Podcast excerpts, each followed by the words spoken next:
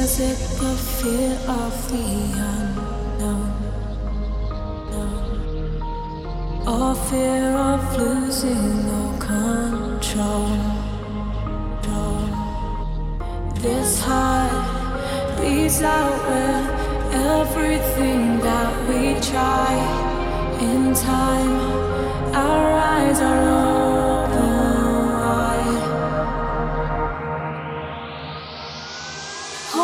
Together.